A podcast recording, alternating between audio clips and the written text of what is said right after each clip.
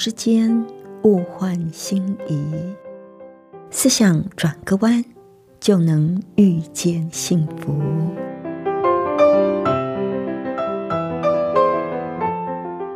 这里是希望之声，我是唐瑶，邀请您和我一起在今天遇见幸福。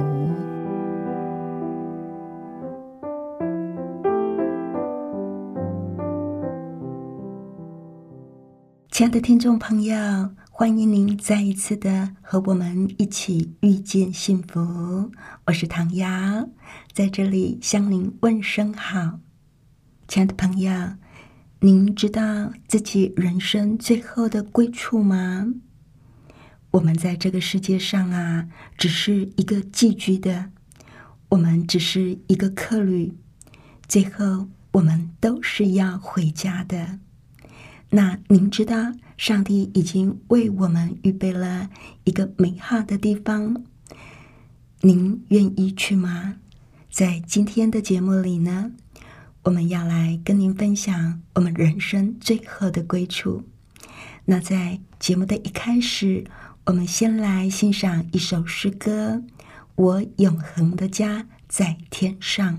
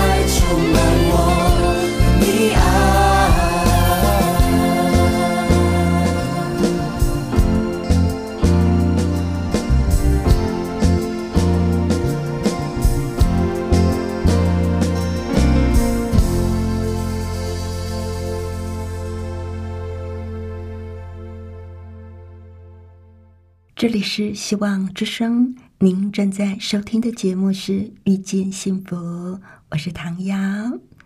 亲爱的朋友，今天在节目一开始呢，跟您说一个小小的故事啊。最傻的王。话说从前有一个国王，有一天他到乡间去寻访，就遇到一个傻里傻气的人。当国王听到这个傻子说话的时候，忍不住露出了很久不见的笑容。随行的侍从看到国王这么的开心，立刻就把傻子叫到国王面前。国王跟他交谈，看他的动作，就哈哈大笑，心情非常的愉快。因此，国王回到皇宫之后。每当遇到国事烦心、情绪低落的时候，就会把这个傻子招进王宫。那臣子献计，就把傻子扮成了小丑，专门逗国王开心。有一天，这个傻子又被召见，国王被逗得心花怒放，于是便叫人把黄袍、皇冠都拿来给傻子穿戴上。傻子眼睛一亮，说：“国王啊，我穿上了这一身衣服，是不是代表我就跟你一样，也是个国王呢？”国王就笑着跟他说：“不不，因为你是我所见过最傻的人，所以我封你为最傻的王。那以后，如果你碰到了比你更傻的人，就可以把黄袍、皇冠给他。”封他做最傻的王，傻子听了之后挺高兴的，穿着黄袍就回家了。很多年之后，国王年老体衰，在他临终前就想再见傻子一面，这傻子就穿起了黄袍，兴高采烈的进宫。但是这一次，不管傻子说什么，做什么。都没有办法让国王开心，国王看起来心事重重，傻子就觉得很疑惑，这跟他以前看到的国王很不一样。这时候，躺在床上的国王就对傻子说：“我要去很远很远的地方，以后你就看不到我了。”这傻子就问：“你要去哪里呀？”行李都准备好了吗？你什么时候回来呀？国王就说了：“我也不知道要去哪里，也不知道什么时候回得来，也没有准备行李。”这傻子一听就笑着说：“哪里有人连自己要去哪里都不知道的？哦，我终于找到了！”这傻子啊，一边说，就一边脱下黄袍、皇冠。盖在国王的身上，说：“那我就封你为最傻的王吧。”很有意思的一个故事啊！这个傻子最后封国王为最傻的王，他的理由是：哪里有人连自己要去哪里都不知道呢？当然是傻喽！可是，亲爱的朋友，国王不知道的是。是不是也是很多人不知道的呢？在傻子的眼光中，我们是不是也是个傻子呢？亲爱的朋友，你了解自己人生最后的归处在哪里吗？在这个地球上，我们都只是一个过客，最后我们都是要回家的。而上帝呢，已经为我们预备好。一个美好的地方，所有信靠他的人，有一天他都会接我们回家。圣经常常提到人生的短暂，在雅各书的四章十四节说：“你们的生命是什么呢？你们原来是一片云雾，出现少时就不见了。”但是我们却常常活得好像自己是永远不朽坏的。我有一个朋友的妈妈，今年快六十岁了，最近身体出现很多大大小小的毛病。她的孩子很孝顺，常常请假陪她去医院。可是吃了药，还是觉得身体大不如前，所以他的妈妈就一家医院换过一家医院。有一天，我朋友就忍不住跟他妈妈说：“妈，其实人呐，年纪大了。”就像东西用久了，总是会有一些小毛病，修理之后也不会像以前新的时候那样好用。你要多忍耐，也要接受这样的事实。但是老人家听不进这样的话，每天还是想着要怎么样恢复年轻时候的状态。我在想，当一个人都不能够接受。身体会退化这种明显的事实，那么他又怎么样去预备自己，去接受自己的死亡呢？当我在预备这篇文章的时候，我住的地方刚好就发生了六点多的地震。那时候我刚好人在三楼，屋子摇晃的很厉害，我听到东西掉下来的声音此起彼落。我不禁想到，生死真的是一瞬之间，有多少的人是在毫无准备的情况之下就离开这个世间的呢？即使是一个家财万贯的富翁，也没有办法从人人都有一死的命运买到一张缓刑令。死神从摇篮到坟墓，不断的追赶着人。无论是谁都没有办法祈求多活一天，所以说，我们是不是需要有新的觉醒，知道死亡很快就会领到我们？为什么每次一讲到死，大家就觉得很不想谈这个话题哦？觉得死亡真的是一个蛮忌讳的话题。除了死亡是一个不受欢迎的客人之外，会不会也是因为就像故事里的国王一样，不知道自己要去哪里？孔子说：“未知生，焉知死？”所以他不谈有关死亡的事。可是生死是人生大事，怎么可以不谈呢？孔子非常的诚实哦，他承认自己真的不知道。所以他就不谈他不知道的事，但是圣经不一样啊。人怎么样来到这个世界上，罪的原因，还有人怎么样靠着耶稣而得救，以及人死后的去处，圣经都讲得清清楚楚。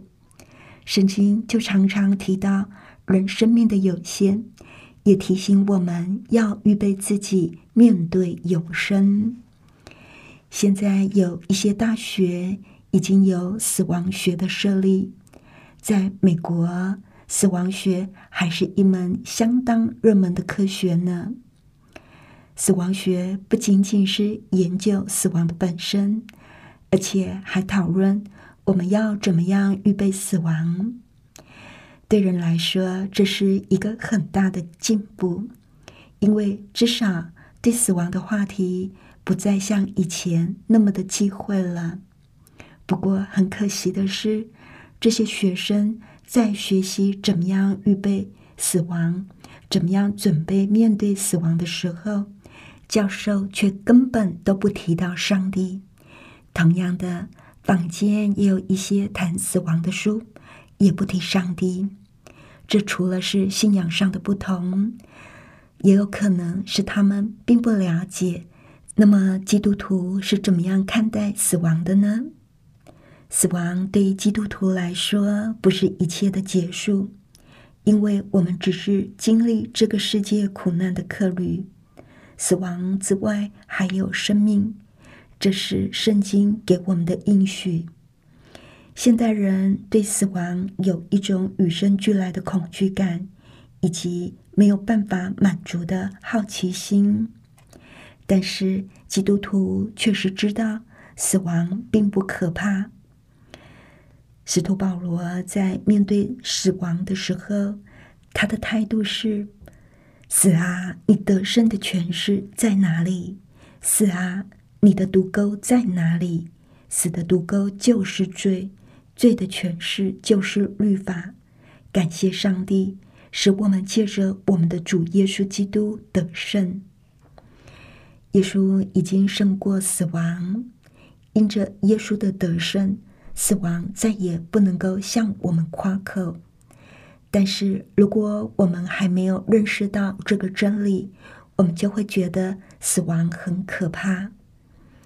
据说有一位得了不治之症的年轻人说：“如果我知道死后还能够期望什么，我想我就不会怕死了。”显然，这位年轻人还没有听过上帝已经为爱他的人所预备的天堂呢。这年轻人心中惧怕死亡，但是对于基督徒而言，我们却一点都不需要害怕，因为耶稣已经赐给我们盼望。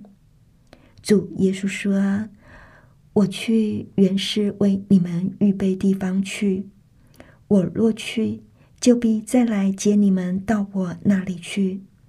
我在哪里，叫你们也在哪里。保罗认为那个地方比世界上任何的地方都好得多。他在菲利比书的一章二十三节写着说：“我正在两难之间，情愿离世与基督同在，因为这是好的无比的。”对基督徒来说，坟墓不是尽头，死亡也不是悲剧，因为他有一个荣耀的盼望，就是天堂的盼望。圣经是怎么样形容天堂的呢？圣经形容天堂啊，就是一个家。圣经上用“家”这个字的时候，就会让我们立刻联想到。家的温馨，还有很多难以忘怀的珍贵时光。还有，天堂是一个永远的家乡。人为自己所造的房子总是有缺憾，他们都不是永久的。房子不会永远存在，房子是这样，家庭也是这样。转眼间，孩子们长大就要离家而去了。而不管我们的家庭有多么甜蜜，有多么温馨，也不是永久的。在这个变化多端的世界里，地上的家迟早都要成为过去。但是上帝却应许我们另一个家，是跟随主的人永远的住处。在这个世界上，我们会遇到很多的不顺遂。很多的时候，这个世界上的罪恶以及今生的痛苦和患难，会使我们心里更迫切的想要回家。还有，圣经也告诉我们，天堂是一个美丽的家。几乎每个人都喜欢美化家园。一个家如果没有花花草草，墙上没有几幅图画。或者没有经历使家变得更可爱，家就好像缺少了什么似的。我们都很喜欢一个美的无比的家，但是呢，在天堂里呀，它的美可能都超乎我们的想象之外呢。还有圣经也说，天堂是一个快乐的家。虽然有人住在美丽的家，但是。有的人呢，虽然住在很美的地方，但是他并不快乐。虽然财富跟文化能够提供人美丽的家，但是它好像总是少了什么东西。这就让人想起所罗门王所说的：“舍野满屋，大家相争，不如有块饼，大家相安。”上帝的家是一个快乐的地方，因为在那里没有任何使人不快乐的东西。这个世界上有很多的快乐，是专门给那些懂得怎么样追求快乐的人享用的。但是基本上，它还是一个不快乐的地方，到处都有痛苦和忧伤。但是天堂呢，是一个没有罪恶、没有忧伤、也没有争执、误会、伤害、痛苦、疾病、危难和死亡的地方。还有，在那里我们会有很多的朋友。亲爱的朋友，你有没有经历过他乡遇故知的喜悦感呢？进到上帝家里的人，没有一个人会感到寂寞孤单。因为我们的朋友都在那里，在启示录的七章十七节以及二十一章四节中，圣经上说：“因为宝座上的羔羊并牧养他们，领他们到生命水的泉源，上帝必擦去他们一切的眼泪，不再有死亡，也不再有悲哀哭嚎，因为以前的事。”都过去了。当我们回到天家的时候，一切的痛苦都要成为过去。亲爱的朋友，像这样美丽的地方，就是我们人生最后的归处。您愿意接受上帝对我们的邀请吗？希望有一天我也可以在天堂见到你哦。那在最后的时候。我们来欣赏一首动听的诗歌，《一件礼物》。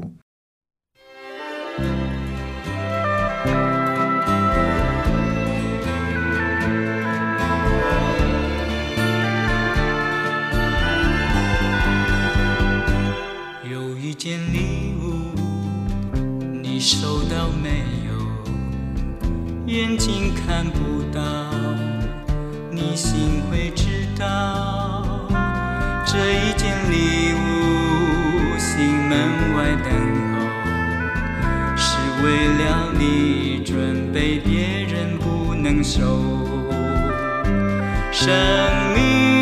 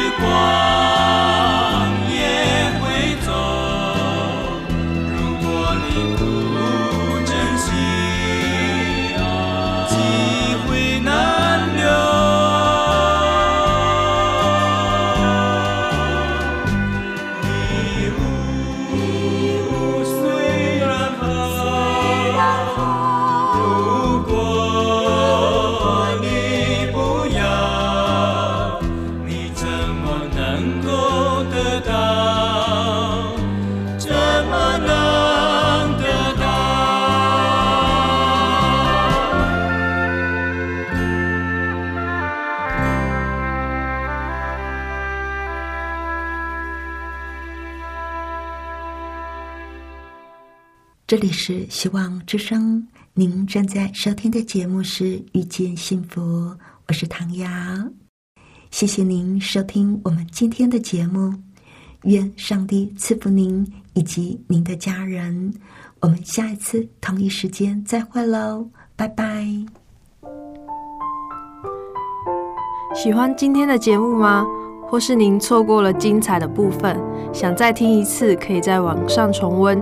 我们的网址是 x i w a n g r a d i o 打 o r g 希望 radio 打 org，或是搜寻旺福村，也欢迎写信给我们分享您的故事。来信请写到 i n f o at v o h c 打 c n。